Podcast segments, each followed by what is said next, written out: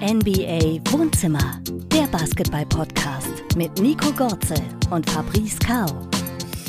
Ja, meine Damen und Herren, das NBA Wohnzimmer oder sollte ich nicht besser sagen, das Weltmeister Wohnzimmer meldet sich zu einer neuen Folge zurück. Wir sind aus der Sommerpause zurück, Nico Gorzel und ich. Ja, Nico, wie geht's dir? Also eigentlich, ich, ich sehe dein breites Grinsen und ja, wahrscheinlich bist du mit diesem breiten Grinsen die letzten Tage bereits rumgerannt. Habe ich recht? Ja, wir müssen uns erstmal ein bisschen entschuldigen, oder? Wir waren jetzt lang, lang, äh, lang nicht am äh, Rekorden, aber du warst ja auch so lange im Urlaub, Fabrice, deswegen ist es echt. ich, bin, ja. ich bin nee, schön, ich bin schön. Nein, nee. das passt schon. Äh, hoffe, ja. ihr nehmt unsere Entschuldigung an. Aber Nico, wie geht's dir? Wie, äh, ja, kommst du aus dem Strahlen raus? Ja, schwer, muss ich sagen. Also hat mich schon sehr gefesselt, diese ganze WM, muss ich sagen. Also auch wie sie sich aufgebaut hat, wie das Team immer besser wurde. Ich dachte mir echt kurzzeitig, ja, es ist echt, es ist echt Wahnsinn, was die, was die für eine Entwicklung jetzt hingelegt haben. Also ich finde ja, ganz ehrlich, wir kommen jetzt dann eh nochmal äh, darauf zurück, aber ich, du kannst ja, also du kannst nicht besser spielen im Endeffekt. Das ist Wahnsinn. Das ist Wahnsinn. Herr Nico, ich, mir kam gestern, als wir abgemacht haben, dass wir, dass wir aufnehmen, oder vorgestern kam mir der Gedanke, so, stell mal vor, an dem Zeitpunkt, wo wir uns kennengelernt haben, dass ich dir gesagt hätte, ey, hör mal, Nico, im Jahr 2023 nehmen wir eine Folge auf mit Deutschland als Weltmeister und Dennis Schröder als MVP des Turniers. Zuvor haben wir die USA outscored. Also wir haben nicht dreckig gegen die USA gewonnen, sondern wir haben sie outscored in All-Star-Game-Manier. Wir haben mehr gescored. Die USA hat über 100 gescored, wir haben auch über 100 gescored und wir haben Trading, das, das Duell im Trading Buckets quasi gewonnen. Hättest du, hättest du mich für voll genommen, hättest du gesagt, ey, ne, bist ein cooler Typ, aber Basketball-Podcast lassen wir lieber mal sein, weil irgendwie, irgendwie drehst du mir so zu sehr am Rad.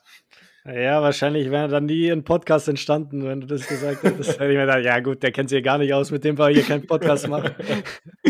Geil. Ja, ja fühle ich.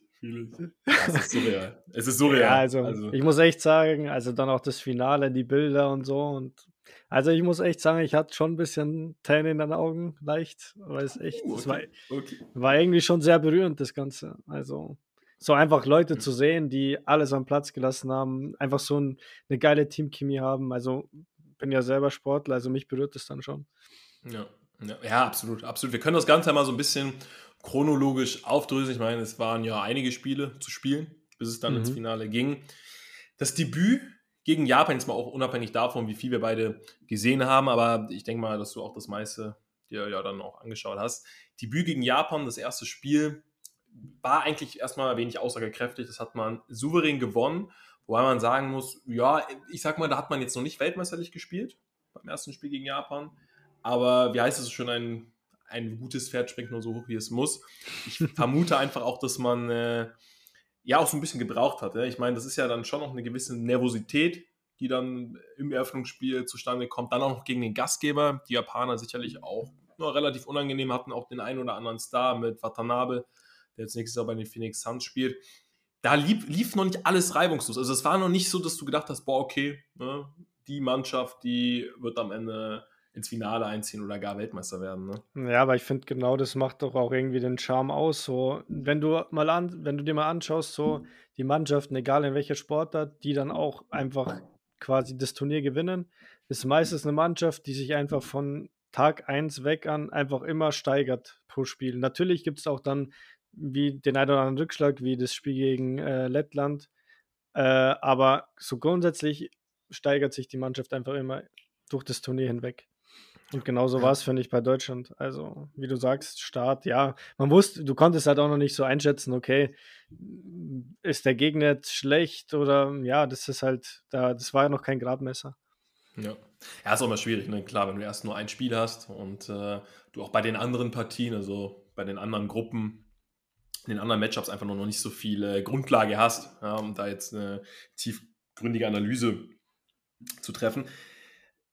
Nichtsdestotrotz sind wir ja nicht mit einem guten Gefühl aus dem Spiel herausgegangen, denn ja, es gab ja den kleinen Schock oder eigentlich den großen Schock mit Franz Wagner. Die Verletzung von Franz Wagner ist natürlich sehr, sehr bitter, sich in so einem Spiel zu verletzen. Ich muss sagen, ich habe die Verletzung gar nicht mehr live mitbekommen, weil ich dann auf das Spiel Frankreich gegen Kanada umgeschaltet habe. Ich dachte, okay, ja, man ist mit plus 20 vorne gegen Japan, das Ding ist durch.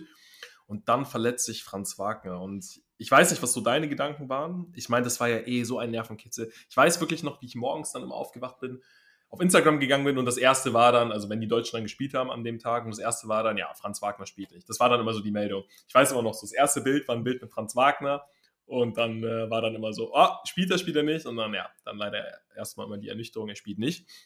Mir war eigentlich klar, okay, wird Franz Wagner nicht spielen, also ja, das Turnier aussetzen, dann ist spätestens, also dann wird eine Medaille eigentlich schon äh, ein Ding der Unmöglichkeit. Und das Problem ist ja einfach, es hätte ja auch sein können, dass er halbwegs fit ist, aber einfach aus Sicherheitsgründen sagt, nee, ich spiele nicht, weil er sich auch seine Situation in der NBA, die ja durchaus komfortabel ist, also ich denke, wir sind uns alle einig, dass Franz Wagner eine große Zukunft in der NBA haben wird, dass er sich die halt nicht vermiesen möchte. Weil, und ich meine, das könnte man ja, ich meine, wir sind ein NBA-Podcast, deswegen trifft sich das ganz gut. Das ist ja schon durchaus auch ein, oder wäre ja auch ein legitimer Punkt gewesen, ne? Ist ein legitimer Punkt, aber keine Ahnung. Ich sag, egal ob NBA, Fieber, was weiß ich, wo du spielst in Europa, äh, du bist einfach Sportler und ich glaube, ist einfach das Schönste für, für äh, deine Nation zu spielen, gerade bei einer Weltmeisterschaft. Und so schätze ich auch Franz Wagner ein und im Endeffekt hat sich dann noch ausgezahlt. Ich glaube, dass sie, oder ich muss der Deutschen eigentlich schon ein Kompliment machen. Ich glaube, das Ganze mit Franz Wagner haben sie eigentlich ganz, schon ganz gut gehandelt. Also, ich weiß nicht, inwiefern er dann groß verletzt war oder ja, keine Ahnung. Aber im Endeffekt einfach die paar Spiele ausgesetzt. Aber dann, also sobald er wieder da war, finde ich, hast du jetzt nicht gemerkt, dass er irgendwie davor verletzt war. Also klar, natürlich, du musst wieder ein bisschen in den Rhythmus kommen. Aber jetzt so von seinem Bewegungsablauf her hatte ich jetzt nicht das Gefühl, der ist da jetzt eingeschränkt oder so. Ja. Ja, Plan ging voll auf. Ne? Ich meine, das war ja genau, das war das Spiel gegen Lettland, wo er dann zurückkam. Genau, wie du sagst, die ersten Minuten hatte man das Gefühl, okay, er muss wieder in Rhythmus kommen, aber eher, weil er ja jetzt ein paar Spiele Pause gemacht hat, vielleicht einfach so vom, äh, vom Gefühl. Aber wie du gesagt hast, hat, man hatte nicht den Eindruck, dass er jetzt, dass sein Fuß irgendwie noch stark eingeschränkt ist. Ich glaube, ich oder ich vermute mal, der Fuß war irgendwie leicht getaped, das konnte man aber nicht sehen. Also er hat jetzt auch nicht mit so einem so einem Stiefel, also mit so einem, es gibt ja diese extra oder diese extra Socken, die die Basketballer so als äh, Fußgelenksschutz mhm. gerne nochmal anziehen. So Stabilisatoren. Genau, zum Stabilisieren. Das hat er jetzt auch nicht gehabt, deswegen hatte, da war ich auch ein bisschen verwundert und dachte, okay, krass, der muss schon noch wieder bei 100% sein. Und was ich, was man auch noch sagen muss, das ist auch eben schon angesprochen, Nico, dass sie den Ausfall sehr gut kompensiert haben. Und das hätte ich nicht gedacht. Und ab dem Punkt, ja, war mir klar, wow, die Mannschaft, die kann was, mit der ist zu rechnen. Ich meine, das wussten wir ja auch seit dem letzten Jahr, seit der unfassbaren Europameisterschaft schon, dass sie ohne Franz Wagner Australien schlagen. Ein Team mit Josh Giddy, der eine überragende WM gespielt hat, äh, WM, äh, Patty Mills, der, ja, ich meine, Fieber Patty Mills ist eher auch nochmal Next Level. Also das war schon beeindruckend, Nico, oder? Ohne Franz Wagner, da. Ja, das war, war dann wahrscheinlich so der erste Gradmesser, muss man schon sagen. Ähm, wie du sagst, sie haben es halt einfach, sie haben es echt gut aufgefangen. Aber ich bin allgemein überrascht von dem Team. Ich kann mich noch erinnern, wie ich im Vorfeld von der WM 100.000 Debatten angeschaut habe und äh, Videos, ja, wie weit geht es für Deutschland und ist, ist eine Medaille möglich, ist vielleicht sogar Gold möglich. Und ja, also man wusste einfach nicht genau so nach, eben nach dieser Bronzemedaille jetzt auch bei der, bei der Heim-EM, was ist jetzt wirklich möglich? Kann die Mannschaft nochmal eine Schippe drauflegen? Es war einfach alles sehr spannend zu sehen, finde ich. Absolut.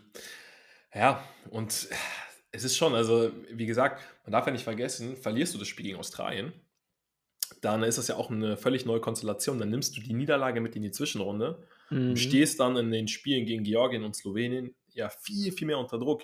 Deswegen, das Spiel gegen Australien, das war so, das war ein Duo-Dei-Spiel eigentlich fast schon. Weil diese ja, eine Niederlage. War schon wichtig, ja. Ja, und das halt ohne Franz. Und das ist halt, wow.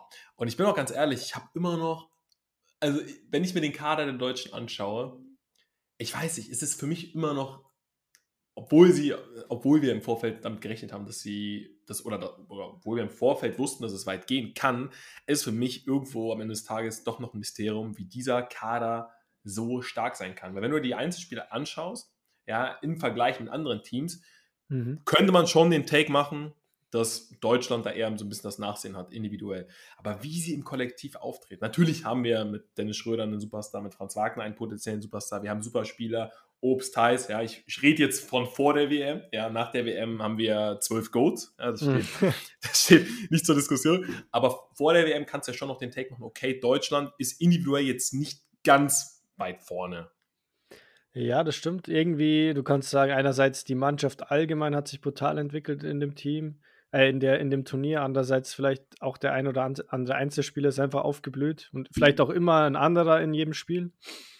Ähm, also war einfach sehr spannend zu sehen und mich haben auch einige, einige Spieler sehr überrascht. Auch einen, auch einen Vogtmann hat mich sehr überrascht, den hatte ich nicht so am Schirm. Also spielerisch, wie er sich reingehauen hat, auch in wichtigen Spielen dann die Rebounds geholt hat. Sein Dreier ist gefallen, also war echt. Ich hatte den vorher nicht so am Schirm, muss ich ehrlich sagen. Hm. Ja, es war so unfassbar. Ja, und was das Team alles, was das Team alles weggesteckt hat, ist ganz lustig. Ja, doch, das, äh, ich glaube, das darf ich sagen. Dann gab es ja auch die, war es im Georgien-Spiel, der, wie die Medien, Medien es gesagt haben, der Beef zwischen Schröder und Herbert. Das, ich, ich glaube, es war im Georgien-Spiel. Und oh, ich habe lustigerweise. Das, ja, das kann sein. Oder war es sogar. Nee, es war Slowenien, oder? War Slowenien-Spiel. Ja. Das Lustige ich glaub, es war Slowenien. ich, hab, ich, war ja, ich war ja in Frankfurt, äh, als die Mannschaft äh, ankam. Und ich habe tatsächlich mit dem Co-Trainer mich kurz nochmal über die Szene unterhalten. Und ich denke, das, das darf ich jetzt hier auch mal sagen. Ähm, weil ich, ich bin zu ihm hingegangen und habe gesagt, ey, ne, ich meine, ich habe so eine Situation, auch als ich selbst als Spieler, ja, gut, für mich ging es jetzt nicht in die Nationalmannschaft, aber ich habe ja auch auf relativ gutem Niveau gespielt. Und so eine Situation hast du so oft. Also es ist mhm. überhaupt nichts, es ist überhaupt nichts ja Unnormales. Dass, ja, das da sind halt, halt das sind halt lauter Kameras und Mikros drauf, weißt du, du hörst halt alles so, das ist halt das Problem. Ja. Das ist einfach die Bühne, ja, die das Problem ist. Und ich meinte dann auch zu, zu, ähm, zu Klaus, ähm, dem Co-Trainer, ey, mir war gleich klar, dass das überhaupt kein Thema mehr sein wird. Und er meinte auch, ja, und, und, wenn, und er meinte noch zu mir, wenn es noch ein Thema gewesen wäre, dann würde ich es dir hier jetzt unter vier Augen sagen. Aber es war kein Thema mehr. Ja, und deswegen kann ich es jetzt hier einfach mal veröffentlichen. Nein, aber wirklich, das war in der Mannschaft überhaupt kein Thema, das haben sie super weggesteckt. Aber weil sie es auch gar nicht wegstecken mussten, weil es eben nicht so schlimm war, wie es dann. Äh, aber ja, es ist natürlich ein Faktor, wenn du überall Mikros hast, das ist ja auch für die Referees, ne? Hast du ja sicherlich auch mitbekommen, Nico, mhm. dass du da einfach bei den Videobeweis jedes Mal ja die die Dialoge hast mithören können. Da gab es ja auch einmal eine Situation, wo die Schiedsrichter, das war nicht in einem Deutschlandspiel, da waren die Schiedsrichter sich tatsächlich nicht einig. Der eine Schiedsrichter meinte, ich glaube, da ging es um unsportliches Foul. Für ihn war es ein unsportliches Foul. Der Hauptschiedsrichter hat dann aber letzten Endes die Entscheidungsmacht und der hat dann gesagt, nee, bin ich nicht deiner Meinung, ich entscheide jetzt auf normales Foul und dann, äh, ja, muss der zweite Schiri halt eben sagen, ja, okay. Ne? Das, ist, das ist schon spannend. Also ich meine, das ist schon ein cooles Feature, aber ich stelle es mir irgendwo auch so ein bisschen stressig vor für alle Beteiligten, oder? Ich meine, du als Fußballer kennst das, dass immer Kameras irgendwie um dich herum sind. Aber wenn du jetzt wüsstest, okay, weiß ich nicht, jeder Dialog auf dem Spielfeld könnte potenziell irgendwie ja in den Medien ausgestrahlt werden, wäre schon noch ja, also ein zusätzlicher Belastungsfaktor vielleicht. Oh, ich weiß nicht, ob man sich da so viel Gedanken macht, aber natürlich kann vielleicht mal das eine oder andere rausrutschen, was ja was vielleicht nicht, äh, nicht so toll ist, wenn das dann in die Medien gerät.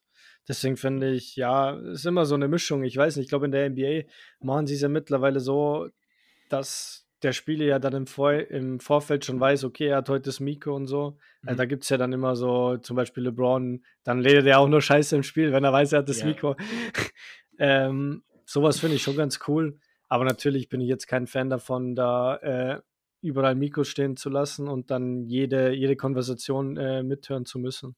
Weil manche Dinge, ja, die sind halt einfach auf dem Spielfeld, die können aufs Spielfeld und nicht in die Medien. Ja, absolut. Ja, das äh, stimmt. Das Beispiel in der NBA. Das ist krass, die haben da ja wirklich, ich weiß gar nicht, sind die Mikros in den Jerseys irgendwie vermacht dann? Weil ich glaube, also weil so ein richtiges Mikro, Mikro kann es ja nicht sein, das würde ja auch dann irgendwie beim Spielen stören. Ich glaube, das sind so wirklich winzig kleine, wie so Chips irgendwie, die das dann. Äh, das kann sein, ja. Also wirklich äh, allerhöchste Technologie. Und man darf natürlich auch nicht vergessen, den rutscht wahrscheinlich schon auch das andere, ein oder andere Schimpfwort mal raus, aber es wird dann halt rausgeschnitten. Und äh, ich meine, das weiß Ja, aber ey. ich sag, in, in, in Amerika ist es ja sowieso ein bisschen lockerer alles. Und auf, auf, weißt du, auf Englisch ist auch alles irgendwie lockerer, so Schimpfwörter 100%. und Ding ist einfach, ist einfach viel einfacher dort. Nee, voll, wie, voll. Wie, jetzt, wie wenn du jetzt in, in Deutsch irgendwie laberst. Ja, ja, ja. Ja, das ist einfach so ein bisschen. Äh, mehr in die Sprache integriert. Aber ja, wie gesagt, Zwischenrunde auch super überstanden. Dann hatten wir das Spiel gegen, gegen Slowenien, wo, wo ich mir nicht so sicher war, ob es da überhaupt noch, ähm, da, da war es nämlich, da stand nämlich nicht fest, ob es nicht vielleicht sogar sinnvoller ist, Gruppenzweiter zu werden. Also ja, stimmt, ja. Slowenien und Deutschland waren beide schon qualifiziert. Und dann äh, ist das halt so eine, ja, weiß ich nicht, ich will nicht sagen geschenktes Spiel oder freilos, aber du wusstest, ich glaube, das Spiel wo dann rauskam, gegen wen es geht, kam, äh, kam, genau, kam danach, weil das war, das war nämlich Kanada gegen, lass mich nicht lügen, ich glaube, es war Kanada gegen Spanien und dadurch, dass Kanada gewonnen hat, war klar, dass Deutschland gegen Lettland spielen wird. So war, mhm. glaube ich, die Konstellation. Und da gab es sogar einen kleinen Ausschnitt, da gab es einen kleinen Ausschnitt, wo Mo Wagner und Co. sich wirklich auch dann über den Sieg der Kanadier gefreut haben. Weil ganz ehrlich, natürlich kann man jetzt sagen, hey, du musst jeden schlagen, aber so eine kanadische Mannschaft im Viertelfinale, das wäre schon undankbar gewesen. Und ich meine, so eine Mannschaft kann ja auch in einem möglichen Halbfinale oder Finale, wie wir es gesehen haben, nochmal über sich hinauswachsen. Deswegen finde ich persönlich, ist es schon ein Unterschied, gegen wen du in einem Viertelfinale spielst. Meiner Meinung nach. Weil ich kann jetzt auch mal einfach in den Raum werfen, ey, geht Dennis Schröder gegen eine kanadische Mannschaft 4 von 26, mhm. dann gewinnen sie das Spiel nicht. Weißt du, was ich meine? Auf, auf keinen Fall gewinnen sie das. Da hast du recht. Da bin ich, da bin ich auch deiner Meinung. Also ist schon, vor allem ist es ja auch das erste so richtige, also du hast angesprochen Australien, okay, aber das war schon ein sehr wichtiges Spiel, aber das erste richtige K.O.-Spiel. Ja. Und da ist natürlich schon vom Vorteil, wenn du vielleicht nicht gleich äh, gegen die USA oder gegen Kanada ran musst, sondern eben, wie gesagt, gegen Lettland, wo halt dann ein Dennis Schröder auch mal 6 von 24 gehen kann und du trotzdem dann noch, auch mit viel Dusel und Glück, aber dann trotzdem halt noch weiterkommst. Das war nämlich, das war nämlich, äh, wir können auf das Lettland-Spiel zu sprechen kommen, meine größte Sorge, dass die Mannschaft so gut performt im Vorfeld, dass sie in dem ersten, ja, du hast angesprochen, Duo-Die-Spiel so ein bisschen Muffensausen bekommt und dann auf einmal, weil ich sag mal, in der Vorrunde und auch in der Zwischenrunde kannst du eine Niederlage eventuell nochmal ja, kompensieren. Du kannst mhm. es beziehungsweise korrigieren. In dem Spiel, in dem Duo-Die-Spiel geht es aber nicht mehr. Klar, natürlich kannst du im Spiel aufholen, einen Run starten und einen Rückstand aufholen. Aber wenn du verloren hast, bist du raus, weißt du? Und das ist halt so, das, das ist so ein bisschen, da hatte ich so ein bisschen Angst, dass die Mannschaft da, ja, weiß ich nicht, genau in dem Moment, wo es drauf ankommt, in Anführungsstrichen versagt. Mhm. Und dann, ja, sehen wir dieses unfassbar schlechte, ich sage jetzt einmal unfassbar schlechte Spiel von Dennis Schröder. Von er war schon schlecht, ja. Er war schon schlecht, er hat es ja selbst gesagt, ja. Ich glaube, da darf man das äh, auch einfach mal so betonen. Er hat gesagt, das war wahrscheinlich das schlechteste Spiel in seiner Karriere. Mhm. Und dann gewinnen die das. Und, aber wir müssen auch nochmal, also erstmal, die Letten haben auch ein unfassbares Turnier gespielt, sind ja auch Fünfter geworden, wurden auch in, in ihrer Heimat von einem Publikum empfangen. Ja, das habe ich selten gesehen. Also die haben wirklich diesen fünften Platz bei der WM gefeiert wie eine Weltmeisterschaft. Mhm. Aber ganz ehrlich, trifft Davis Bertans den am Ende, dann war es das. Ja, und es ja, wäre auch nicht so unverdient gewesen. Naja, aber das ist halt, ja, so, so ist es halt auch in einem Turnier. Du musst immer irgendwie kritische, kritische Momente überwinden. Außer du bist jetzt, keine Ahnung, werden wir auch noch zu sprechen kommen, so ein Olympiateam, wie jetzt die USA vielleicht wieder zusammenstellen wollen. Wobei, die müssen vielleicht auch den ein oder anderen kritischen Punkt dann überstehen, aber das gehört einfach zu einem Turnier dazu. Da marschierst du nicht einfach durch. Da kommt einfach mal das ein oder andere Spiel, das sehr eng ist oder wo dann halt geht der Wurf rein oder nicht, das halt dann entscheidend ist. Hm.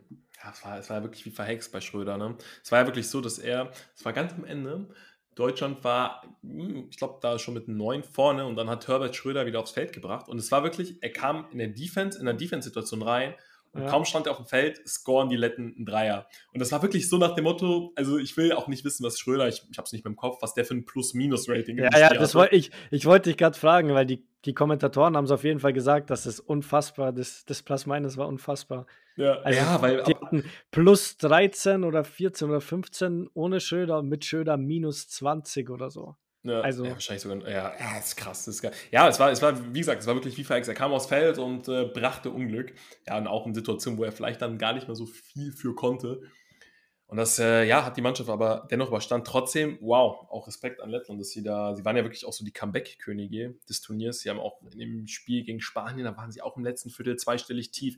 Gegen Frankreich mussten sie sich immer wieder zurückkämpfen. Alles schon Wahnsinn, was in dieser Mannschaft steckte. Auch der ein oder andere Spieler weiß nicht, ob du es mitbekommen hast, Jagas, der auch so überragend war, der hat mhm. ja in Braunschweig gespielt für Dennis Schröder. Also de facto war Dennis Schröder sein Boss.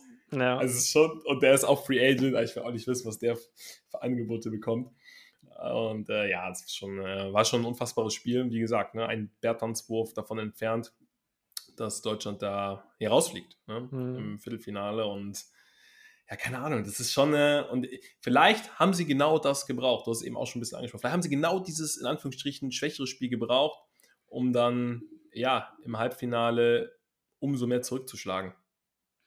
Ja, ich finde, es gibt halt auch Stärke, wenn du sagst, ey, das war jetzt zum, vor allem von unserem wichtigsten Spieler einfach nicht das beste Spiel, aber wir haben es trotzdem überstanden. Ich finde, da kannst du schon viel Kraft auch draus, rausziehen. Ja, definitiv. Und dann, äh, ja, kam es zum Showdown gegen die USA. Beide Teams traten ja auch im Vorfeld schon gegeneinander, äh, aufeinander. Und ja, da konnten sich die Amis knapp durchsetzen. Aber da hat man schon gesehen, da meinte Steve Kerr auch, wow, ja, mit Deutschland ist zu rechnen, Deutschland wird um eine Medaille mitspielen. Ich bin ganz ehrlich, ich, boah, da, eigentlich müssen wir da auch noch drüber sprechen. Ich weiß nicht, ähm, das war in den Medien nicht so viel vertreten. Ich bin tatsächlich der Meinung, dass die Amerikaner, ich bringe jetzt einen Hot Take, die Amis haben absichtlich gegen Litauen verloren.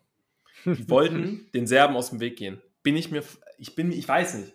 Also es, es widerspricht ja eigentlich dem, dem Anspruch der Amis. Ja, die Amerikaner mhm. wollen ja eigentlich gerade so früh, früh wie es geht die besten Teams irgendwie bezwingen oder in einem Matchup haben, um einfach nochmal ihre Dominanz zum Ausdruck zu bringen. Aber mich würde es irgendwie, mich würde es nicht wundern, bin ich ganz ehrlich, wenn ja. sie da wirklich den Serben aus dem Weg gehen wollten. Oder zumindest sind das Spiel nicht mit 100% ja, angegangen, glaube ich, gegen Litauen. Ja, du, schwer, schwer einzuschätzen. Also, ja, vielleicht war die letzte Konsequenz, hat vielleicht schon gefehlt, da kannst du recht haben. Also, so, ja, wir wollen grundsätzlich schon gewinnen, aber ja, wir spielen jetzt trotzdem mal lockerlässig auf, weißt ja, wie es oft mhm. ist. Ja, voll. Ja, in Italien, ne?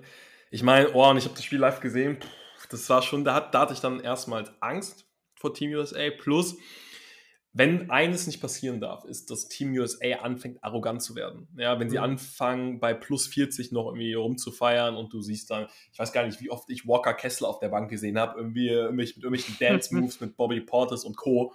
Und da, da, da war ich schon so ein bisschen, ich meine, klar, wir sind im Leistungssport, wir sind auf allerhöchstem Niveau, aber das war schon Disrespect. Natürlich kann man auch sagen, ja gut, wenn das Team so gut ist, wenn das Team so dominant ist, ja, den Disrespect, den dürfen sie auch zeigen. Mhm. Aber auch dieser Between the Legs Pass von Burton zum Ellie ich weiß gar nicht auf wen, ich glaube auch Banquero. Ah, es war, die Amis, die sind dann schon ordentlich in Fahrt gekommen, ja, hauen da Italien mit plus 40 weg. Und ab dem Punkt war mir klar, okay, die machen jetzt ernst, die meinen es ernst. Und ich, ich konnte mir nicht vorstellen, ich konnte es mir wirklich nicht vorstellen, bin ich ganz ehrlich, dass Deutschland die Amis bezwingt. Ich weiß nicht, wie du in das Spiel gegangen bist, Nico. Was waren deine Gedanken? Boah, meine Gedanken schwer. Ich habe mich einfach sehr gefreut auf das Matchup. Ähm, also wirklich, im Endeffekt im Vorfeld haben sie ja schon gegeneinander gespielt. Aber ich habe mich wirklich einfach, einfach gefreut auf das Spiel. Und im Endeffekt, ich glaube, so spielerisch und so auch attraktiv, so von der Attraktivität her war das, glaube ich, eines der schönsten Spiele, die ich je gesehen habe. Oder schönsten Basketballspiele, die ich je gesehen habe. Muss man echt sagen. Safe. Safe. Ich habe es tatsächlich sogar ein bisschen mit dem Game 7 aus 2016 verglichen. Das habe ich auch live gesehen. Also das war jetzt war ein anderes Spiel. Es war nicht so ein High-Scoring-Game. Mhm. Aber einfach, es war ja, aber da müssen wir nochmal drauf eingehen, Nico. Wie kannst du denn ein Trading-Bucket-Spiel gegen die Amis gewinnen? Also wie gesagt, mein Tag wäre gewesen, okay, wenn du eine Chance haben willst, dann musst du dreckig spielen. Da musst du ein Low-Scoring-Game forcieren. Mhm. Weißt du? So ein, so ein, weiß ich nicht, 58, 56 jetzt übertrieben formuliert, oder meinetwegen 68, 66. So ein schön dreckiges Spiel. Dann hast du eine Chance gegen die Amerikaner. Aber ein Highscore, also ab dem Punkt, wo es ein Highscoring-Game wird, kannst du doch die Amis eigentlich nicht bezwingen, weil genau das wollen sie doch. Ja, denen ist es doch egal, ob, auch wenn sie 100 kassieren, ja, dann machen sie halt 120, 130. Das ist doch genau das, wofür sie leben, wofür sie stehen. Ja, ich glaube, auf Fieber-Level war das das, äh, glaube, Spiel mit den, oder das Halbfinale ja. mit den meisten Den meisten Punkten, ja, definitiv.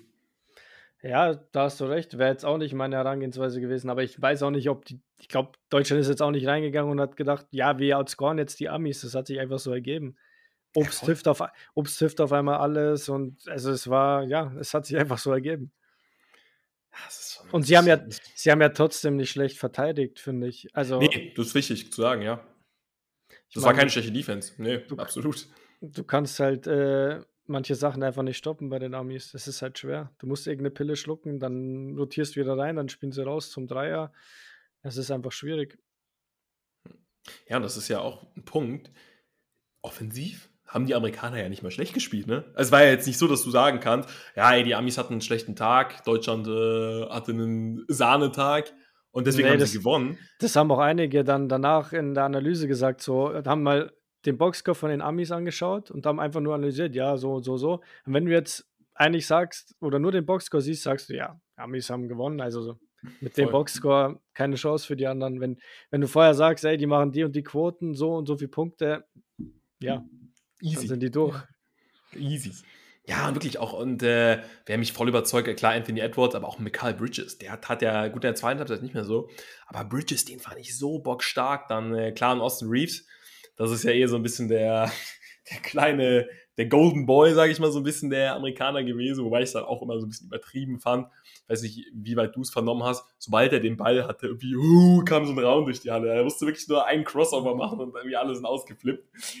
Aber er hat natürlich auch, hat natürlich überragend gespielt und ja, Anthony Edwards schon noch hat schon noch gezeigt, ne, dass er echte Leaderqualitäten hat. Ne? Und äh, auch da in der Phase, wo Deutschland ja dann ja kurz vor Ende zweistellig vorne war, und die Amerikaner da dann wirklich nochmal das Ganze auf ein One-Possession-Game gedreht haben, wo ich übrigens dachte, okay, kacke, das war's jetzt. Mhm. Das ist jetzt so, der Sieg war ja eigentlich zum Greifen nah und jetzt haben die Amis nochmal ihren Run und jetzt werden Ja, das wäre der Klassiker gewesen, ja. Aber Anthony Edwards muss man trotzdem auch jetzt äh, bei aller Kritik sagen, wow, der hat schon allen gezeigt irgendwie, ne? Ja, ich fand den schon immer gut. Also tolle Anlagen, auch wie hoch der bei seinem Jumpshot abspringt und so. Pff und natürlich Athletik, unfassbar. Also, der hat ja Sprungfedern in seinen Schuhen drin. Ja. Ja, es war, ey, ich weiß ja, ob du dich an die Aktion erinnern kannst, dieser Corner-Dreier, wo Daniel Theiss gefühlt an die Hallendecke springt. Ja. Und ich dachte mir so, wow, du kannst es nicht besser verteidigen. Also du kannst nicht besser einen Shot contesten und der macht ihn so schreien, so als wäre es das Leichte der Welt. Mhm. Also da war ich so, okay. Houston, wir haben ein Problem. Nee, aber das, äh, also es war ja wirklich, ja, keine Ahnung. Es ist wirklich, äh, ich meine, ich, und ich habe es auch schon häufig genug gesagt, das ist für mich trotzdem, ich will nicht sagen eine A-Mannschaft. Ja, doch, eigentlich ist es schon eine A-Mannschaft, weil natürlich kannst du sagen, wenn der und der und der Spieler dabei gewesen wären, wären sie noch besser. Aber eine A-Mannschaft muss ja nicht immer heißen, dass jetzt äh, die allerbesten Spieler mit dabei sind, sondern eine A-Mannschaft ist für mich ja auch so, okay, eine Mannschaft, die mit dem einzigen Ziel zu dem Turnier fährt, und zwar das Ding zu gewinnen. Allein der Coaching-Staff, Du hast Steve Kerr, Eric Spoelstra, Tyron Lue. Ich habe da mhm. mit einem äh, Kumpel drüber gesprochen, der sich nicht so gut auskennt mit dem Basketball und habe ihm gesagt, ja, das wäre wie, weiß ich nicht, wenn äh, eine Fußballnationalmannschaft mit Pep Guardiola, Jürgen Klopp und Diego Simeone zu einem Turnier fahren würde, weißt du? Also so ja. in etwa war das ja. Ne? Stimmt, also die ja. hatten ja, die hatten ja schon irgendwie, ich will nicht sagen alles, was Rang und Namen hatte, aber wir hatten All-Stars dabei, wir hatten Defensive Player of the Years dabei. Das ist doch ein A-Squad. Das ist doch nicht, guck mal, 2019 da kann man wirklich drüber, sich drüber streiten, dass sie da ja vielleicht ein C- oder D-Team mit am Start hatten. Das war sehr wild zusammengewürfelt. Da waren wenig Allstars mit dabei. Und da war auch klar, dass sie nicht Favorit sind. Und mhm. das war in diesem Jahr anders. Sie waren jetzt nicht der Haushof-Favorit, aber sie waren Favorit, Nico. Schon, ja. Finde ich auch. Ähm, aber ja, im Endeffekt, keine Ahnung. Was äh, wenn wir uns jetzt das, das deutsche Team anschauen, war es einfach so, dass äh, jeder irgendwie so über sich hinausgewachsen ist. Jeder hat einfach am Limit gespielt und das war das, was mich so beeindruckt hat. Also wirklich, keine Ahnung, auch dann Bonga, keine Ahnung, was der auf einmal genommen hat. Nox auch, ne? Wie der verteidigt hat, ja. Das, das ist Wahnsinn. Das ist wirklich und ich Wahnsinn. Find, und wenn du jetzt halt auch dann so frühere Nationalteams anschaust und so und ich finde halt, solche Spieler hattest du nie im Nationalteam, im deutschen nee. Nationalteam. So einen Bonga, der halt aus der Halbzeit solche Blocks machen kann oder so einen, ja, so einen Franz Wagner, so einen, einfach so einen großen Spieler, der quasi jetzt aber kein Power Forward oder Center ist, nominell, der seinen eigenen Wurf kreieren kann, der zum Korb ziehen kann, der auf NBA-Level spiel spielt. So einen Spieler hattest du halt nicht. Und jeder, und das finde ich so beeindruckend, jeder kannte ja wirklich seine Rolle und jeder hat seine Rolle so angenommen, wie sie eben war und sie perfekt ausgeführt. Das ist ja so das Ding. Es war ja wirklich so, es ist nicht einer aus der Reihe getanzt. Jeder hat seine Rolle akzeptiert und ja, also du konntest es nicht besser, also die, du hättest diesen Kader nicht besser zusammenstellen können. Stimmt, ja. Das ist ja so jeder, das Ding. Also, ja. Jeder, der dann auch kurz reingekommen ist und so, hat einfach dann auch immer das Beste daraus gemacht. Also es war schon sehr beeindruckend. Auch einen Mo Wagner, wo ich jetzt, keine Ahnung, den halte ich jetzt nicht für den über besten Basketballer, aber der hat auch das Beste immer daraus gemacht. Also es war Wahnsinn. Dann trifft er auf einmal diesen Rainbow-Dreier gegen die USA. War eh, war eh gegen die USA, oder? ja. Also, Alter, was hat der? ey, pff, wirklich auch den Einsatz, den er gezeigt hat. Also Mo. Wagner, das ist ja wirklich so dieser klassische Spieler, wo du es liebst, wenn du ihn in, in, ihn in den eigenen Reihen hast, aber du willst auf keinen Fall gegen ihn spielen. Weil ja, er ist ja genau. schon, ich sag's also positiv gemeint, er spielt ja schon noch mal dreckig, ne? Aber es mag ja. ich auch. Das mag ich an ihm. Ja, weil er ist halt, er ist ein Hustler durch und durch. Und ja, wirklich, jeder hat seinen Teil dazu beigetragen. Und du hattest wirklich, du hattest mit Andy Obst den äh, Steph Curry nur und besser. Dann hattest du den Goat Point Guard mit Dennis Schröder. Du hattest wirklich Thais und Vogtmann, wie geil die beiden harmoniert haben, wie geil die beiden funktioniert haben. Ja, sind ja auch beides keine klassischen Bigs. Ja, also beide Spieler, Thais ist ja eh so ein bisschen anders heißt, Vogtmann ein Stück größer. Beide können sich aber sehr gut bewegen, haben auch einen guten Touch. Vogtmann vielleicht noch ein bisschen mehr als Thais, wobei Thais ja aus der Halbdistanz, Mitteldistanz auch super getroffen hat. Ja, das stimmt. Vor allem gegen die USA, der hat sein bestes Spiel gemacht, glaube ich, Absolut. jemals. Also, Absolut. Dann hast du einen Bonga, der defensiv alles rausgeholt hat, der wichtige Corner-Dreier auch getroffen mhm. hat, ja, der aber auch nie den Anspruch hatte, jetzt viel zu scoren. Ja, der hatte der auch nicht, der, der, hatte nicht viele Touches und die Touches, die er bekommen hat, da hat er fast immer das Beste daraus gemacht. Das genau. Halt und dann war er bereit und er hat es auch nicht erzwungen. Das war jetzt nicht so, dass er, es gibt ja auch Spieler, die dann, wenn die, weiß ich nicht, über einen längeren Zeitraum keinen Abschluss gehabt haben, die sich dann wirklich so auf Teufel komm raus versuchen, Abschlüsse mhm. zu erzwingen. Das hat er nicht gemacht. Ja, und das, und das ist einfach, und da siehst du, jeder Angriff war genauestens getaktet. Ja, da muss man einfach dem Coaching-Staff ein Riesenkompliment für machen, wie gut sie dieses Team einfach aufgestellt haben, taktisch. Und ja. auch bei Schröder hat es ja wirklich das Gefühl, ja, natürlich im Lettland-Spiel kann man sagen, okay, es ist nie, also du siehst nie gut aus, wenn du 4 von 26 bist. Natürlich kannst du sagen, ey, da müssen 10 Würfe weniger dann irgendwie aufs Konto. Aber auch da, selbst da, wenn ich was Positives rausnehme, die Entscheidungen waren nicht verkehrt, also er hat einfach, er hatte ja unfassbares Pech einfach am Abschluss. Das waren ja trotzdem irgendwie offene Würfe, mhm. zum Teil offene Drives, wo er einfach die, die Layups oder die Würfe verlegt hat. Und in anderen Spielen gegen die USA oder auch gegen Serbien hat er dann, äh, hat er sie gemacht. Und das ist ja eben das Ding. Deswegen keiner, du hast bei keinem das Gefühl, dass der irgendwie schlechte Entscheidungen trifft. Und äh, ja, es ist schon, es ist schon unfassbar. Ja, und dann haben wir dieses Spiel gegen die USA und ich weiß nicht, Nico, was dann deine Gedanken waren, aber ich dachte, ich weiß nicht, ob du Serbien gegen Kanada gesehen hast, aber boah, die Serben, die waren so bockstark in diesem Spiel gegen Kanada. Und ja, ich dachte, mussten, sie mussten auch, weil Kanada ist auch kein Team von Taulichkeit, also die sind nee. schon auch stark. Ja, natürlich. Ja, nee, aber ich dachte, ich hatte so ein bisschen Angst, dass Deutschland in so eine Katerstimmung kommt, weißt du? Dass sie halt, dass dieser, dass so nach diesem Hype-Sieg gegen die USA ein Dämpfer kommen wird, dass mhm. sie es halt einfach nicht so schaffen, wenn dieses Niveau aufrechtzuerhalten. Und was ist passiert? Sie haben wirklich den Schwung einfach mitgenommen. Und das ist ja. wirklich wow, dass sie es da nochmal geschafft haben. Weil gefühlt war ja irgendwie dieser Sieg gegen die USA, war ja schon so ein, so ein halber Turniersieg, ja, oder? Ja. ja, das war irgendwie, alle haben schon so gefeiert. Das siehst du auch so auf YouTube an den Aufrufzahlen von den deutschen Creatoren beispielsweise so da die Analysen zum Spiel gegen die USA, die sind viel viraler gegangen als dann letzten Endes gegen Serbien. Also das gegen die USA war eigentlich schon so der WM, so gefühlt in Anführungsstrichen der WM-Titel. Und dann war aber so vom Kopf, ah Mist, du musst ja noch, äh, musst ja noch ein Finales spielen gegen, gegen Serbien. Und da hatte ich so ein bisschen Angst, dass da so eine Katerstimmung aufkommen wird, weißt du? Ja, nochmal zu, bevor wir auf Serbien-Spiel eingehen, was war dein Lieblingsmoment im Spiel gegen die USA? Ja, ganz klar, ganz klar, das Obstding. Also das Ding von Andy Obst. Ich will auch gar nicht wissen, was ich in dem Moment alles gesagt habe. Ich, ich, hatte keine Superlative für diesen Move. Ja. Der hat Halliburton ja wirklich in eine andere Erdatmosphäre geschickt. Aber krank, ja. Also aus dem Lauf, kurz, kurzer Fake, Step nach hinten, Halliburton rutscht weg und er haut ihn eiskalt rein. Das war schon. Und Nico, weißt du, was das Geilste ist? Das ist wirklich, ist mir aufgefallen, man hat relativ wenig, ich meine, du folgst ja auch vielen Meme-Seiten. So, man mhm. hat relativ wenig Memes darüber gesehen, weil ich glaube, die Amis richtig getroffen waren, oder? Also, das ist so meine Vermutung. Ja, ich habe das ein oder andere Meme gesehen, aber ja, ich sag mal, normal sag, wenn du NBA sowas mehr. Siehst, ne? ja, ja. ja, genau. Wenn du in der NBA sowas siehst, dann äh, weiß ich, wenn, äh, keine Ahnung, Halliburton Obst so weggeschickt hätte in einem Klatsch-Moment, ja, will ich nicht wissen, was die Amis dann gepostet hätten. Also ich glaube, die waren schon richtig in ihrem Ego gekränkt, hatte ich das Gefühl. Mhm. Ja, es kann durchaus ja. sein, ja. Ja, was war, hast du, hast du noch einen Lieblingsmoment? Oder bist du, gehst du da auch mit dem Andi Obst Dreier? Oh, dieser Andi Obst Dreier war schon unfassbar. Also vor allem auch so vom, vom Timing her sehr, sehr wichtig. Ähm, aber da war doch auch noch dieser Isaac Bonga Block, oder? Ja, ja, ja, ja, ganz am Ende, oder? Aus war der, der nicht aus gegen, der gegen Bridges, oder? Ja, ich, ich glaube. glaube, der war gegen Bridges. Das war auch noch ein Ding, was mir jetzt in Erinnerung geblieben ist.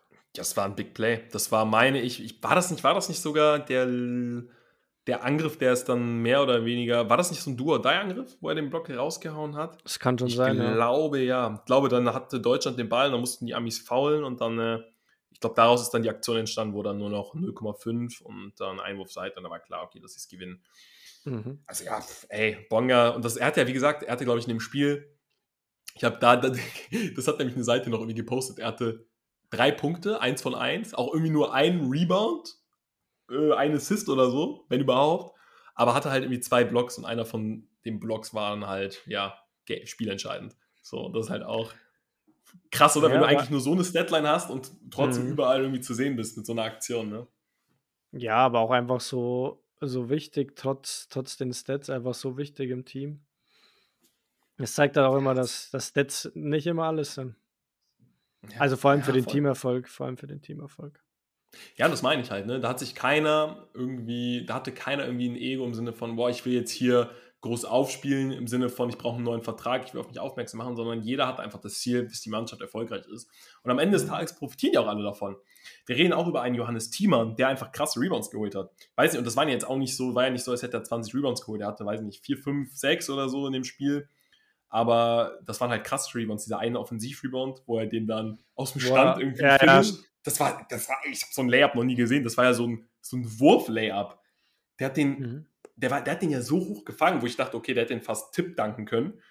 Und ist dann irgendwie, ist am Boden und wirft den dann so per Layup. Also und ist auch da irgendwie gar nicht gesprungen. Also so eine lustige, also so eine geile, lustige Aktion. Ja, der hat allgemein, der hat allgemein sehr wilde Bewegungen. Da glaubst du immer, weiß ich nicht, der ist, äh, war noch zwei Stunden vorher im Tanzkurs oder so.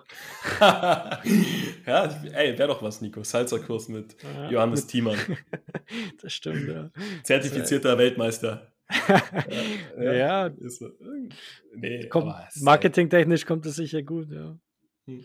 Aber, aber ja. Auch, wir müssen auch über einen David Kremer reden, Nico, der wirklich von der Bank alles gegeben hat. Der ist auch, der hat ein unfassbares Standing in der Mannschaft, super beliebt. Sie nennen ihn irgendwie alle Crispy. Mhm. Das ist halt auch geil. Obwohl du wenig Spielzeit bekommst, trägst du irgendwie dazu bei. Und das ist es eben. Ja, und ich glaube, das macht uns schon noch einen Unterschied, ob diesen zwölften Spot ein David Kremer bekommt oder weiß ich, ein Leon Kratzer, ohne jetzt den anderen Spielern zu nahe zu treten. Aber mhm. man könnte ja jetzt auch sagen, okay, ist ja egal, wenn du da als zwölften Mann mitnimmst. Ich glaube, es ist nicht so egal. Ich glaube, es macht schon auch einen Unterschied. Ja, du musst halt schon schauen, dass du jemand mitnimmst, der vielleicht jetzt nicht äh, den Anspruch hat, jedes Spiel zu machen, weißt du? Also, der sich halt dann schon unterordnen kann, der das Ganze einordnen kann, der seine Rolle kennt. Das ist, glaube ich, da schon ganz wichtig. Ja, definitiv. Ja, und dann äh, kam, dieses, kam dieses unfassbare Finale gegen, gegen Serbien. Und ich bin ganz ehrlich, Nico, es war, glaube ich, im zweiten Viertel, wo Bogdanovic einen unfassbaren Dreier trifft. Mhm. Erstmal ging ja los, dass die Serben, ich glaube, die hatten im ersten Viertel zwei Brettdreier. Drei, glaube ich. Das war schon. Oder drei Brettdreier. Und nicht und angesagt. Sagen, nicht, nicht angesagt nee, übers Mikro. Keine, da war keiner angesagt. Dann hat sich, dann hat sich ein Spieler, ich weiß gar nicht mehr, wer es war, aber auch ein, einer aus der Starting Five äh, schwer verletzt im ersten oder zweiten Angriff. Das war natürlich schon mal ein Rückschlag, weil mhm. die Serben hatten schon auch, also die hatten eine gute Rotation. Ich glaube aber, wenn sich dann einer aus dem Konstrukt verletzt, dann fehlen Spieler wie Jokic, Micic und wie sie alle heißen, dann schon auch. Ja, sie können viel kombinieren, aber auch nicht alles. Aber ich dachte, wie gesagt, im zweiten Viertel, als Bogdanovic diesen einen Dreier trifft und äh, Serbien auf plus vier geht und Deutschland in der Auszeit ist, da dachte ich mir, okay, gleich nach der Auszeit, wenn Serbien jetzt weiter erhöht und vielleicht auch so plus sieben stellt oder halt in die Richtung, dann wird es brutal schwer. Dann könnte mhm. das vielleicht, auch wenn wir noch früh im Spiel sind, vielleicht die Vorentscheidung gewesen sein. Ich weiß nicht, wie du das Spiel so oder wie du den Spielverlauf wahrgenommen hast. Ja, schon ähnlich. Also, aber keine Ahnung, der, dem, dem deutschen Team, glaube ich, war schon im Endeffekt alles zuzutauen. Aber natürlich hat es geholfen, dass Deutsch im Endeffekt immer vorgelegt hat und Serbien quasi immer so ein bisschen hinterhergehechelt ist dann. Das hilft dir natürlich schon. Hm. Das muss man Ach, ganz dieser, klar sagen. Dieser Avramovic, ne? Alter! Der ist ja der Wahnsinn. Der ist ja eigentlich nur, der war ja in den Spielen zuvor für Serbien eigentlich nur immer drin, um irgendwie zwei Stil zu holen. Der hat ja auch irgendwie die gegnerischen Point Guards, und Shay Gilgis beispielsweise, hat der studiert, das hat Bogdanovic in einem Interview gesagt, der hat sich mhm. die ganze Nacht die Mixtapes von dem angeguckt, weil er wusste, okay, da und da kriege ich meine ein, zwei Stils. Das ist ja sowieso jemand, der jedes Spiel ein, zwei Mal die gegnerischen Point Guards stiehlt. Außer, und auf einmal. Ich glaube, Dennis ja, Schröder. Hat er, hat er einen Stil gehabt gegen ihn? Ich weiß ja, nicht. ich, vielleicht hat er einen Stil gehabt, aber nicht on-ball, meine okay, ich. Ne? Ja. Aber dann haut der da so ein offensives Spiel auf einmal raus. Der hat ja, der hat ja wirklich die Serben am Ende getragen. Ne? Es war am ja, Ende nicht Bogdanovic. Nee. Es war Avramovic.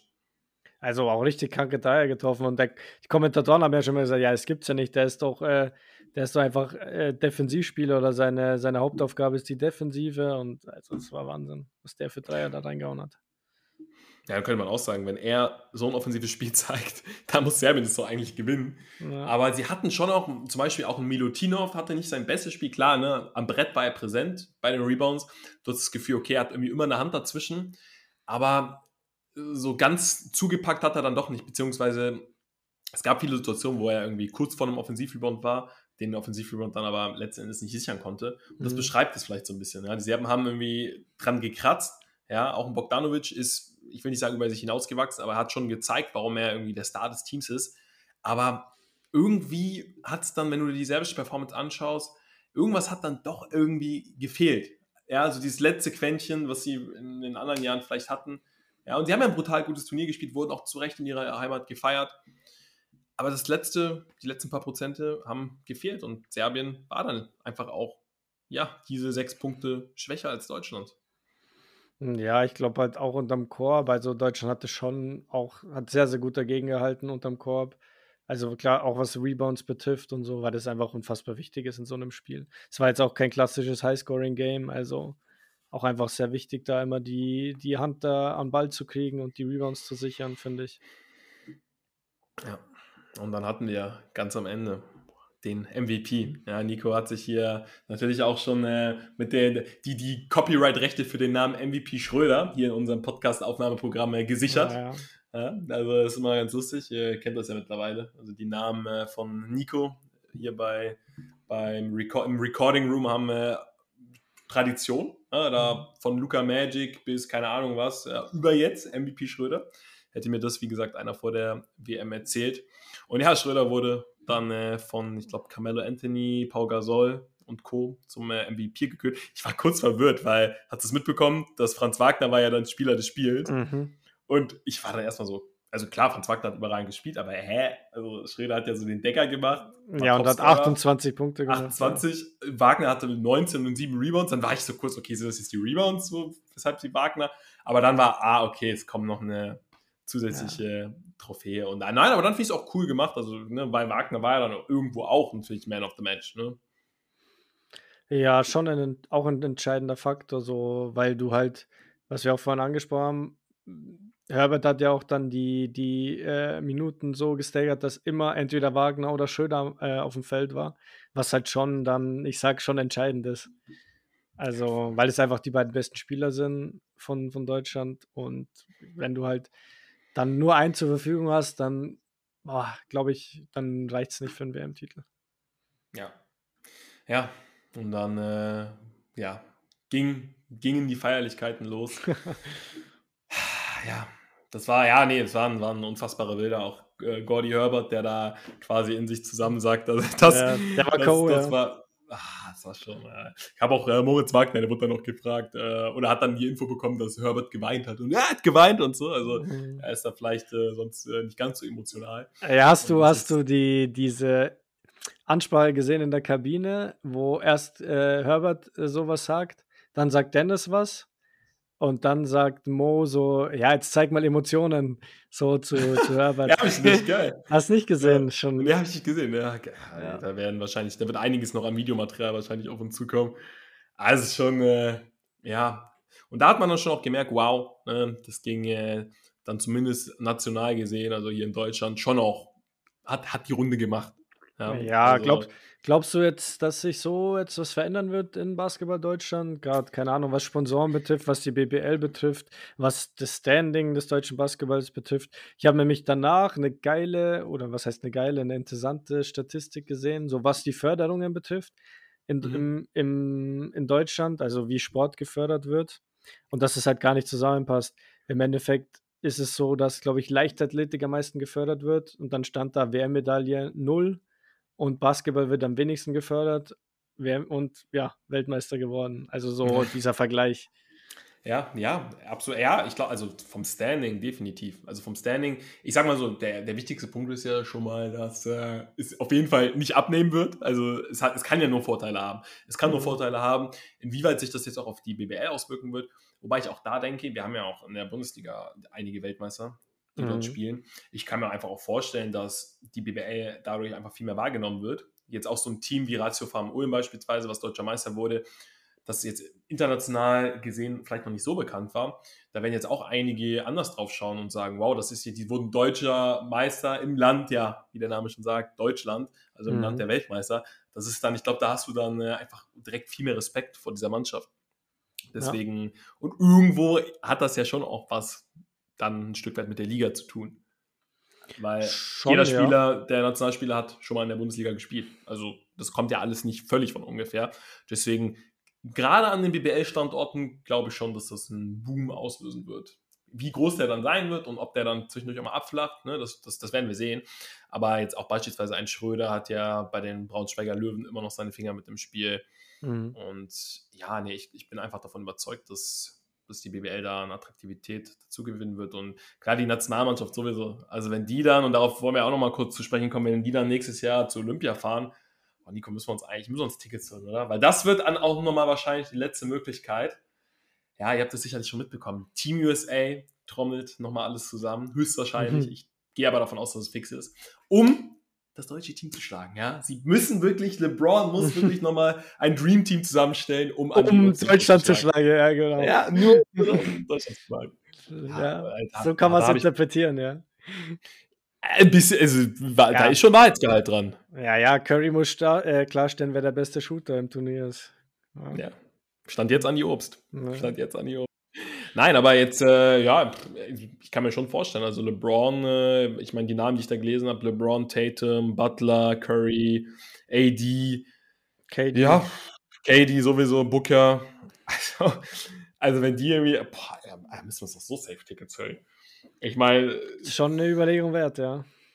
Und ich glaube, und das habe ich gestern auch in einem Podcast gesagt, Nico, allein für seine Legacy, weil ich meine, schau mal, versetze dich in die Lage von LeBron James. Er weiß zu einer sehr hohen Wahrscheinlichkeit, dass er keinen NBA-Titel mehr holen wird. Mhm. Und ich könnte mir auch vorstellen, dass im Hintergrund schon noch so das eine, ein oder andere Videomaterial zusammengeschnitten wird für dann irgendwann äh, The Last Dance äh, 2.0 ja, äh, bei LeBron James. Und, wie, und allein dafür, für das Footage, wäre wär noch so ein Olympiatitel dann in seinem, ich weiß gar nicht, ist das schon LeBrons letztes Jahr? Da hat er noch nicht angekündigt, aber also es werden nicht mehr viele Jahre sein, ja. Vielleicht wird er noch zwei Saisons spielen, drei Saisons, keine äh, Ahnung. Im Endeffekt, also ist es nicht, ich glaube, es ist sein letztes Vertragsjahr in LA, oder? 24 jetzt. Und ich weiß nicht, ob da, ob, ob da noch eine, ob er eine Spieleroption hat. Keine Ahnung. Aber er wollte im Endeffekt noch mit seinem Sohn spielen, beziehungsweise gegen seinen Sohn, mit seinem Sohn, keine Ahnung. Ja, mal schauen. Gut, da muss man natürlich auch erstmal gucken, ne, ob äh, Bronny wieder auf die, oder wie weit er wieder auf die Beine kommt. Ich habe gehört, dass er das College ja aufgrund dieser Herzthematik wahrscheinlich nicht äh, spielen wird. Mhm. Muss man mal schauen, aber ich meine, so für die Doku, dann irgendwie die USA quasi am Boden, ja, schon wieder keine WM-Medaille und dann schrommelt LeBron mhm. nochmal alle zusammen und sie dominieren Olympia und holen, ja, äh, Olympiagold nach Hause. Und ich meine, Olympischen Spiele, ja, ich meine, die Amis werden dann sowieso sagen, dass Olympia natürlich äh, viel wichtiger ist als die Basketball-WM. Nein, aber ich meine, die Olympischen Spiele, natürlich sind die nochmal ein Riesenfaktor, ein Riesenereignis. Und wenn LeBron irgendwie so seine Karriere mit einem äh, ja, Olympiagold ausklingen kann, das wäre für seine Legacy schon nochmal schon noch mal geil, weil ich glaube, das ist dann so ein bisschen vielleicht auch der Vorteil für die Amis, dass jetzt Deutschland gewonnen hat, dass einfach so der Stellenwert jetzt wieder so ein ganz anderer ist, dass man sich jetzt halt auch wirklich dann ja noch mal mehr darüber freuen kann vielleicht. Mhm. Ne? Ja, das stimmt. Also, das ist halt, man kann es wieder ein bisschen anders einordnen, dass es halt doch nicht ganz so einfach ist oder dass, dass die USA da mit, wie du, mit dem Team, die sie jetzt hatten, was ja wirklich nicht schlecht war, die marschieren da nicht durch. Und es war jetzt nicht mal so, dass, also es haben ja auch andere Stars bei anderen Nationen gefehlt. Also es war ja nicht so, dass andere Nationen komplett in Bestbesetzung waren. Muss man jetzt ja. natürlich auch dazu sagen. Griechenland, Janis, Serbien, Jokic, Micic, dass äh, da einige Spieler hier, Kanada, Jamal Murray. Mhm. Stell dir mal vor, und Shay Gilgis, ich meine, Shay Gilgis hat schon überragend gespielt, aber packt da nochmal einen Jamal Murray rein, der dann auf der 2 ganz entspannt spielen kann. Boah, was hat Kanada bitte für, für ein Team? Da habe ich auch äh, mit einer spanischen Reporterin drüber geschrieben, die ich ja vor kurzem in Berlin kennengelernt habe. Mhm. Die meinte von wegen, die äh, hat wirklich sehr, sehr viel Ahnung, auch äh, von der NBA. Die meinte, die Kanada. Mit Kanada muss man bei Olympia wirklich rechnen, weil die dann nochmal mehr äh, eine Einheit sein werden, weil die dann noch eingespielter sein werden. Ja, du, du meinst, und, weil Ben Simmons vielleicht dann wieder in Form ist und. ja, ey, wer weiß. Nee, Ben Simmons ist Australier, oder? Ben Simmons, nee, ich wollte gerade sagen, Ben Simmons Australier. Okay. Ja. Aber äh, ich weiß gar nicht, ja, wobei, Nico, das ist ja auch so ein Thema. Ich weiß nicht, ob du die Interviews äh, jetzt in Frankfurt mitbekommen hast, aber da, da gab es tatsächlich, äh, ist ja auch egal von wem und von welchem Medienunternehmen, aber da wurde zweimal tatsächlich gesagt, von wegen, ja, gibt es jetzt die Sorge, dass die deutschen Spieler von anderen mhm. Nationen abgeworben werden und dann für ein anderes Land spielen. Das wurde, das wurde tatsächlich von Journalisten gefragt. Krank. Hast du dafür, hast du dafür Worte, Nico? Hm, da fehlen mir die Worte, muss ich ehrlich sagen. Aber glaubst du, an Andi Obst wird jetzt von den USA rekrutiert? Ja, Andi, Andi Obst spielt für, weiß nicht, für Kamerun und Dennis Schröder für Schweden. Nein, keine Ahnung. Ist ja, wer, wer weiß. Ne? Nein, kleiner Scherz. Aber ja, boah, nee, ich habe ich hab wirklich Bock auf Olympia. Weißt du, da können wir, das Geile ist, wir fahren da dann als Weltmeister hin und dann können wir es auch entspannt eingehen. Natürlich wollen wir da, da auch weit kommen. Es ist ja noch ein bisschen hin. Wir verdauern erstmal den, den WM-Sieg. Nein, der soll mhm. eigentlich niemals verdaut werden. Aber wir können dann so, weißt du, das ist so dieses so ganz entspannt hinfahren. Und äh, ja, wenn Deutschland dann auch mal ein Spiel verliert, dann können sie einfach einen Ring als, äh, als Geste machen und so, ja, was wollt ihr? Wir sind Weltmeister, weißt du? Das ist so ein geiles Gefühl. Ja, das stimmt schon. Ich meine, im Endeffekt, pff, du bist jetzt Weltmeister. Ja, du hast ein geiles Team. Also, mein Ansatz wäre, du musst jetzt da auch nicht den Riesendruck machen. Natürlich ist eine Erwartungshaltung da, aber ja, im Endeffekt, du hast schon, du hast ja schon mal einen Erfolg äh, oder zwei Erfolge mit der Bronzemedaille und der mit dem WM-Gold jetzt äh, erreicht. Also ich finde, deswegen musst du dir jetzt nicht den brutalen Druck machen. Mal ganz ehrlich, Nico, könnte man nicht, jetzt wirklich ein ernst gemeinter Take von hier, könnte man Gordy Herbert nicht sogar einen Vertrag auf Lebenszeit geben? Also im, im Sinne von, solange er halt als Coach tätig ist. Jetzt mal wirklich ein ernster Gedanke, weil Gordy Herbert wird Trainer, holt Bronze bei einer sehr gut besetzten EM. Ja, mhm. Bei einer EM, wo Jokic am Start ist, ein Janis am Start ist, ja, wo wirklich Doncic mit dabei ist, wo quasi die Elite des Basketballs vertreten ist, da holt man Bronze. Und dann WM-Gold. Also musst du nicht im Herbert einen Vertrag auf Lebenszeit geben? Also, ist wirklich ernst gemeint. Komplett mhm. ernst gemeint von mir. Ich meine, er ist 65, weiß nicht. Gib ihm 15 Jahre Vertrag, ja, darf man überhaupt so lange Trainer sein? Ich weiß, ja, doch, da gibt es ja, ich meine, wie alt ist ein Popovic? So, doch auf die 80 zu. Popovic ja, gut, das ist ja auch in, in Amerika, keine Ahnung, wie da die Amis. Die ich glaube, da, glaub, da gibt es tatsächlich keine Regelung. Da, okay. das, ist, äh, das ist egal. Ja, ist natürlich auch die Frage, ob er Bock hat, aber äh, okay, wir, wir gehen jetzt ein bisschen realistisch an 10 Jahre, dann ist er Mitte 70. Hm. Finde ich, also wäre absolut gerechtfertigt, meiner Meinung nach. Ja, ich weiß gar nicht, ob er das überhaupt will, weil es im Endeffekt ist es ja auch immer die Frage, ob er, ja, im Endeffekt, was willst du jetzt dann noch groß, äh, groß erreichen? Im Endeffekt hat er jetzt schon sehr viel erreicht. Ich glaube, du meinst gehen, wenn es am schönsten ist. Nee, aber ja, wie gesagt, ich glaube, er kann sich da auch ein bisschen die Tür offen halten. Im Endeffekt, was, ob vielleicht nochmal was anderes kommt oder muss ich da auch nicht zehn Jahre committen an Deutschland. Hm. Ja, ich meine, gut, das ist ja das, der Vorteil daran, wenn du Nationaltrainer bist, dass du ja auch parallel noch ein anderes Team coachen könntest, weißt du? Stimmt, also ich meine, er könnte jetzt stimmt, theoretisch auch irgendwie bei einem NBA-Team sein und trotzdem Nationaltrainer bleiben. Hm. Das ist schon äh, irgendwo auch ein Vorteil. Stimmt. Aber gut, das ist jetzt alles spekulativ. Ja, ich meine, das ist auch normal, dass wir nach so einem WM-Titel alle ein bisschen abdrehen, Nico. ja. Was glaubst du denn, hätte jetzt so vielleicht von den deutschen Spielern, die jetzt noch nicht in der NBA sind, würdest du da jemanden in der NBA sehen? Ey, guter Tag, das wollte ich sogar auch noch mit dir besprechen. Gut, dass du es ansprichst, hätte ich jetzt vergessen. Ganz ehrlich, also ein Andy Obst, ich meine, das hat ja auch ein JJ Reddick auch schon jetzt auch in einem Podcast gesagt, dass der, weil das krass an einem Andy Obst ist ja auch erstmal seine, seine Off-Ball-Bewegung. Mhm. Also ich sag dir ehrlich, ein Andy Obst würde perfekt in die NBA passen. Wie die Faust aufs Auge. Er hat jetzt halt drei Jahre Vertrag noch in München. Die hat der, den Vertrag hat er am Anfang des Jahres, ich glaube im März, unterschrieben. Mhm. Kann man jetzt sagen, ja, bitte, nein, er fühlt sich auch super wohl in München. Er wird die kommende Saison zu 100% in München spielen. Mhm. Und da muss man natürlich gucken, ob nicht vielleicht das ein oder andere sehr hoch dotierte Angebot reinkommt. Und ich glaube, also München würde sich auch niemals querstellen.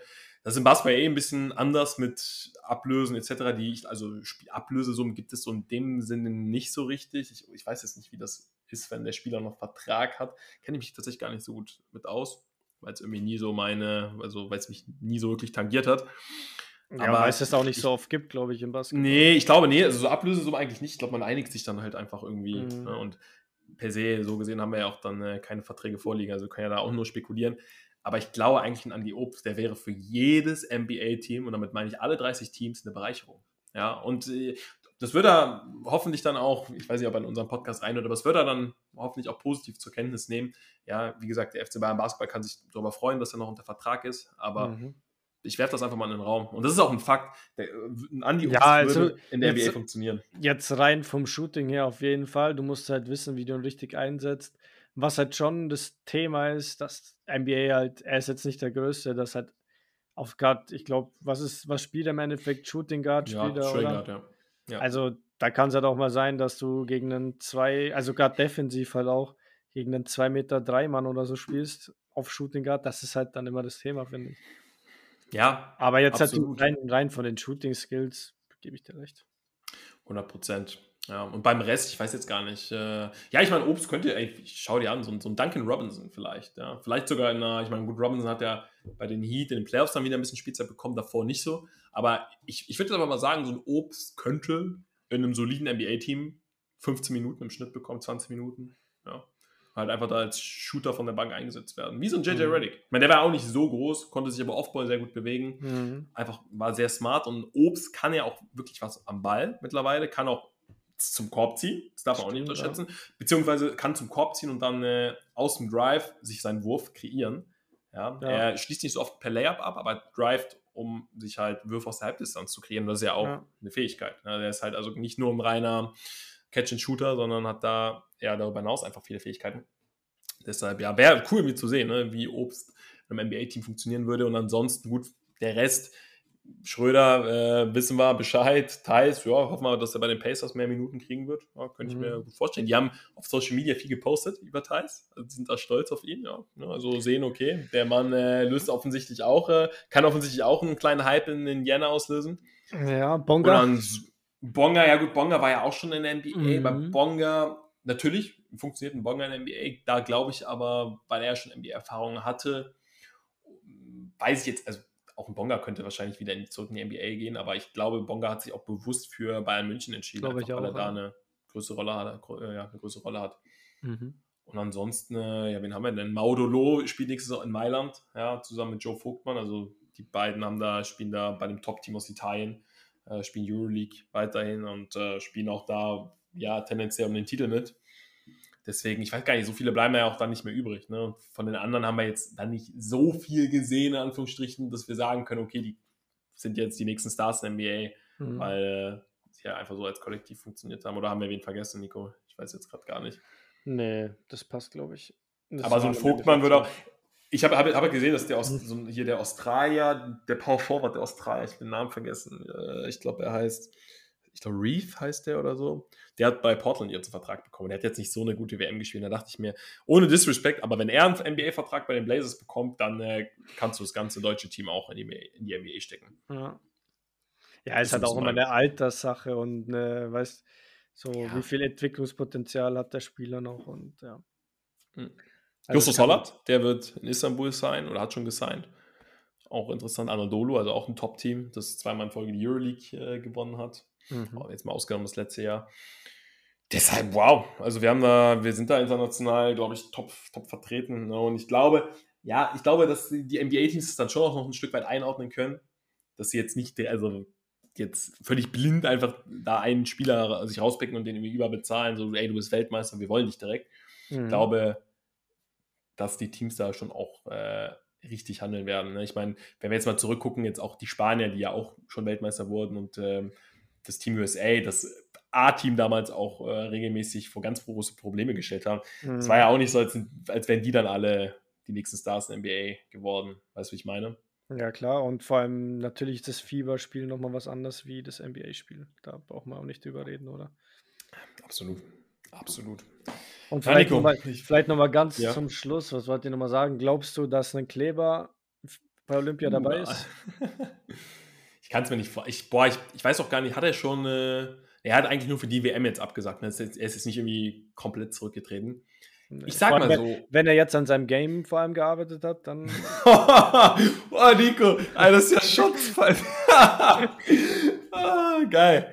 Also, also, ja, du meinst, also wenn er an seinem Game gearbeitet hat. Dann muss doch reichen jetzt.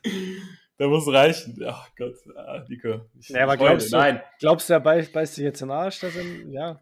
Also, ich sag mal so, das Problem ist ja so ein bisschen, wenn du, wenn Schröder jetzt quasi in diesem Jahr gesagt hat, von wegen, ey, wir haben hier die Spieler, die sich committed haben, mhm. die Bronze mit uns geholt haben, dann ist dieses Argument von Schröder ja jetzt noch stärker eigentlich, oder? Also jetzt hast du ja noch weniger Argumente, einen aus dem Kader zu streichen. Und wenn es ein David Kremer ist, weißt du? Da hast du ja noch weniger Argumente. Und ich nenne jetzt David Kremer nur, weil er quasi als letzter Spieler nominiert wurde. Ja. ja. Weil er jetzt die wenigste Spielzeit hatte. In einem Weltmeistersquad. Ja, also ich glaube, er legt mir das jetzt nicht, ich hoffe, er legt mir das jetzt nicht negativ aus. Nein, aber ne, natürlich gibt es ein Leistungsprinzip und natürlich stellt man sich schon auch immer die Frage, okay, ne, tauschen wir ein, zwei Spieler aus.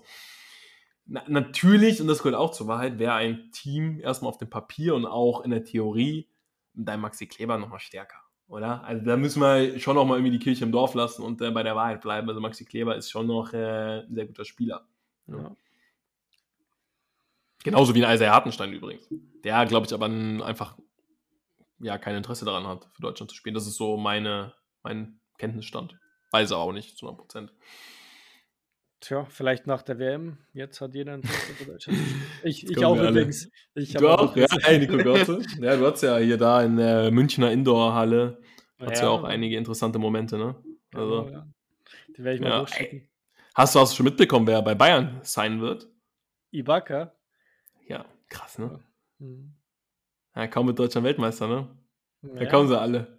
Ja, aber ich habe gelesen, Bayern will ja schon auch krass aufrüsten und die wollen ja schon die wollen schon zu, ja, ich sag mal, die nächsten Jahre zu einem Top-Team in der Euroleague werden. Oder ja. im Endeffekt waren sie jetzt ja schon immer gut, aber halt konstant auch immer oben dabei sein. Voll, voll. Genau, sie waren jetzt ein Jahr, sind sie ganz knapp vom Top 4 gescheitert. Mhm. Äh, gegen Mailand tatsächlich.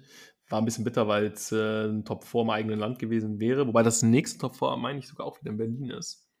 Und da war es eh zu Corona-Zeiten in Köln. Deswegen, äh, ja, nee, aber ja, du hast recht. Sie wollen äh, konstant oben bleiben. Sie haben Fran Francisco, haben sie schon geholt, der auch sehr gut bei Frankreich gespielt hat. Ich meine, war eine enttäuschende WM für Frankreich, aber Francisco, der ist da sehr positiv aufgefallen. Ja, und, und, heute haben sie wieder eingeholt, habe ich gelesen. Ja, hier Radoncic, Radoncic ja, von genau, Montenegro, ja. der auch eine gute WM gespielt hat, wobei er auch mit einer Doppellizenz dann auch in der zweiten Mannschaft mithelfen soll, aber äh, hat mich sogar ein bisschen gewundert. Also Radoncic ist mhm. schon jemand, der auch den, äh, dem A-Team äh, weiterhelfen wird. Aber tendenziell ist es ja eh so, dass Bayern einen großen Kader haben wird, um auch in allen Wettbewerben wirklich das Maximum rausholen zu können. Ne? Das ist ja ganz klar. Fall. Aber mit Ibaka, das ist jetzt ein Ausrufezeichen. Also da kriegst du jemanden, äh, wurde der mit den Bucks, nee, warte, hat der, wurde der nicht sogar mit den Raptors und den Bucks? Der wurde mit den Raptors Meister auf jeden Fall. Und davor wurde er, glaube ich, auch schon mal, oder? Oder mit dem Bucks. Aber war er, war er im Meisterschaftsteam der Bucks? Ich, ich glaube schon, oder? Also er hat auf jeden Fall keine tragende Rolle gehabt bei den Bucks, Das nicht? Ich. Aber ich meine, also, ne, ein Spieler, der international, und der, und das muss man auch sagen, und das ist, glaube ich, deswegen ist Ibaka ein sehr guter Sign. Ibaka hat ja auch mit Spanien schon viel Erfahrung gesammelt. Ne? Also der hat, der weiß, wie Fieberbasketball funktioniert. Das ist jemand, der Bock hat auf, äh, ich sage jetzt mal, die Drecksarbeit, der es liebt zu rebounden, eklige Blöcke zu stellen, in der Defensive präsent zu sein. Deshalb, ja, ja war, er, war, er nicht, war er mal Defen Defensive Player? Bestimmte mal, ja, ich meine, das komme ich google jetzt mal kurz, aber ich bin mir sehr sicher, dass Sergi Barker schon mal irgendwie in einem All-Defensive Team. Äh, ja, im All-Defensive auf jeden Fall. Ob er ja, Defensive Player of the Year geworden ist, das weiß ich jetzt nicht. Aber ich schau mal hier. Ich, ich habe es jetzt mal kurz geöffnet, also Erfolge und Auszeichnungen. Genau, also er wurde 2018, 2019, ja, mit den Raptors Meister. Mhm. NBA All Defensive, er war dreimal im NBA All Defensive First Team, mhm. tatsächlich. Europameister mit Spanien und Silber bei den Olympischen Spielen. Ja. Okay. Und, das, äh, und auch mit, ähm, mit, den, mit OKC hat er einige Erfolge damals, ne? Western Conference ja. Champ. Ja. ja. Also. Ähm, ja, glaube ich, kann sich Bayern nicht beschweren. Teilnehmer am NBA All-Star Weekend Slam Dunk Contest 2011. MVP des Reebok Eurocamp 2008 in Treviso. MVP der U18 Af Afrikameisterschaft 2006. Geil, also, geile Erfolge. Dann haben wir die wieder auch voll. Nee, aber ey, ey ich hab Bock, Alter. Das ist für die Liga natürlich schon nochmal ne? Äh, ein kleiner Boom, so, ne? dass Bayern halt Spieler wie Ibaka holt. Also, ich meine, Greg Monroe, den hatten sie ja auch schon, aber Ibaka, wow. Ja, das mhm. ist schon noch jemand, ich guck mal, wie er, wie alt er ist. Klar ist jetzt natürlich nicht mehr in seiner Prime, 89er Jahrgang. Ja, 33, ne? Also ist schon noch in einem soliden Basketballalter, ne? Ja, 2,13 Meter groß, 107 Kilo, Wingspan, ja, die hat auf jeden Fall. Der heißt mit zweiten Namen Jonas. Finde ich auch witzig. nee, aber ey, also geil für die Liga. Ich denke mal, es wird jetzt auch heute oder morgen vermeldet werden. Da ich sehe jetzt hier gerade bei Big Done Deal. Ich gucke mal, ob die. Komm, jetzt schauen wir mal, ob die beiden es schon äh, verkündet haben. Hm, ja, ich bin auf jeden Fall gespannt auf die BBL-Saison und hoffe natürlich, dich einige Male zu hören. hier, ja. hier in dem Kreis ja auch nochmal Werbung machen für, für ja. dein. Ja, ja, ja, ich werde bei Dein mit am Start sein.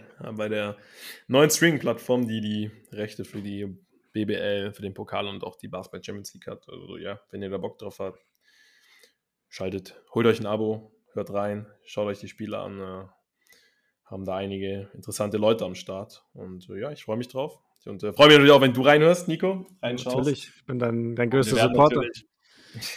vielen, vielen Dank. Und äh, wir werden aber natürlich die NBA-Saison, wir sind ja nach wie vor ein NBA-Podcast, die wird auch bald Stimmt, wieder losgehen. Ja. Das heißt, äh, da werden wir uns dann wieder ordentlich auf die NBA fokussieren. Aber mal schauen. Ne? Vielleicht gibt es dann ja auch immer mal wieder was aus der BBL zu vermelden, was auch für die NBA relevant ist.